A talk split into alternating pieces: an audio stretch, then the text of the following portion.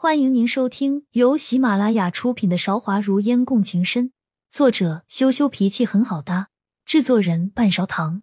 欢迎订阅。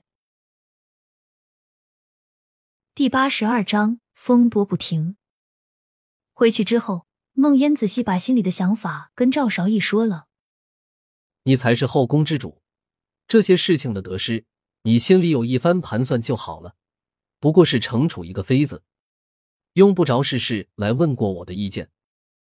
于飞是肯定不会骗梦烟的，但是那一剑根本就不是姚玲推的郑飞，是郑飞自己假意撞上去的。知道自己伤错人了，于飞的剑没有刺得很深，所以郑飞伤的并不重。赵少义对于郑飞为自己挡了一剑还是很感动的，所以并没有在意外面的流言。郑飞见这件事情。并没有对姚玲造成任何的影响，索性就在床上一睡不醒。见梦烟这个新冒出来的皇后，郑妃知道自己的机会到了，想借用梦烟对姚玲的恨来达到打压姚玲的目的。但是他借的这把刀未免也太钝了点。虽然自己是有些恨姚玲，归根到底，梦烟最恨的人还是安定王。理智之下，还是能够分清事情的真相。不会乱做什么不顾大局的事情。理清这件事情的思路，还要感谢那天给梦烟梳头的宫女落雁，是她告诉梦烟，郑飞的伤其实并不重的。也多亏了太医是江书涵，没有参与到郑飞和姚玲的党派之争去。最后，梦烟命人强行让郑飞醒来，让郑飞当着所有人的面将此事解释清楚。欢婕妤从来没有想过梦烟还有这样的手段，来了这么一手，有些灰溜溜的。本来都是无宠的妃子，也都是可怜人。梦烟没有过多的为难他们，这件事情就这样完结了。你这孩子，真算是宅心仁厚。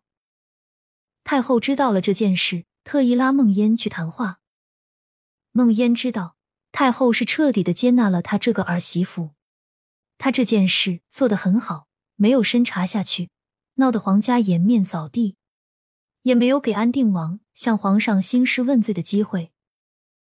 经历了这件事，孟烟越发觉得后宫险恶，每天就这么几个人斗来斗去。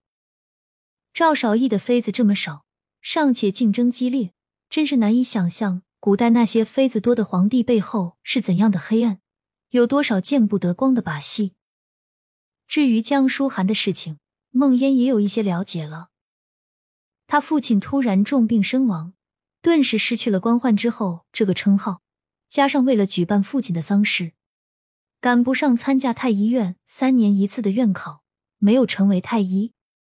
人家姑娘等不起，就把婚事退了。孟烟问过江书涵和秋娘的意见以后，就去求了皇上赐婚。正妃这件事情上面。江书涵立了功，不能直接晋升太医，但是可以破例让他重新考试一次，过了就是御医了。做了这两事情，梦烟的皇后宝座就算是坐稳了。很快就到了姚玲解除禁足的日子，梦烟心里还是没有底气的。赵少义虽然从来都没有提起过他，但是他出来以后会怎么样还不知道。姚玲知道了这件事，又找了梦烟过去。我应该跟你说谢谢吗？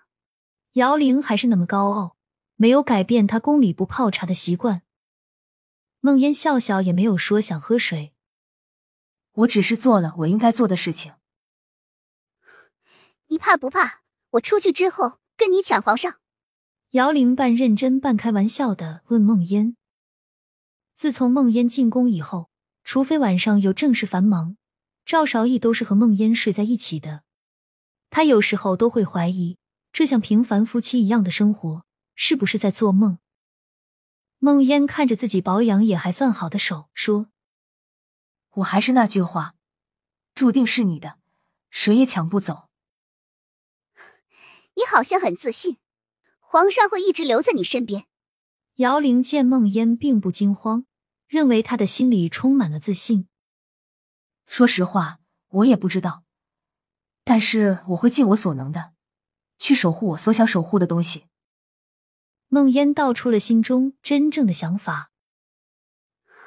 你真的是变了。姚玲解除禁足的那天清晨，就来向梦烟请安了。后宫里面的妃子，经过上次梦烟那么一整治，不知道安分了多少。但是见到这个曾经的皇贵妃，不免还是有些害怕。更加奇怪的是，他连太后都不放在眼里，竟然会正儿八经来和梦烟请安。不过还是话不投机，梦烟向来不喜欢他们议论这个长那个短，倒是和谐相处了两年，到第三年的时候。梦烟的肚子终于有了喜事，还是在第三个月才发现的。梦烟的肚子渐渐的就这么大了起来，这将是赵韶义的第一个孩子。一时之间，后宫上下都重视了起来，甚至前朝都在盯着梦烟这个肚子里的孩子。出于安全考虑，梦烟的孩子一直是江舒涵照顾的，但是状况却不是特别好，里面怀的是双胞胎。梦烟的气血虚，有些承担不起两个孩子的营养，加上反胃的情况很严重，吃不下东西，什么力气都没有，躺在床上哪儿也去不了。后宫里面基本没有什么事，姚玲还是当着她的闲散皇贵妃和正妃，欢结于这些人井水不犯河水，反正他们也不敢乱惹姚玲，倒是没有什么事需要处理，所以赵韶义也没有说。把后宫的事情交给谁来照看？姚玲这两年真的是低调了很多，面对别人的失手、打碎杯子什么的事情，变得很宽容，基本上没有怎么生过气。赵少义从来不去他的宫里，他也只是镇定自若的深居简出，从来不要求什么。就算是安定王来问什么，他也从来没有求助过自己的父亲。梦烟不知道。为什么姚玲的性情会突然转变这么多？不过，既然是往好的方向发展，他没说，梦烟也不想主动去问。万一要是问出什么毛病来，他再受到什么刺激就不好了。亲爱的听众朋友，本集已播讲完毕，欢迎您点赞、评论、订阅专辑，下集更精彩。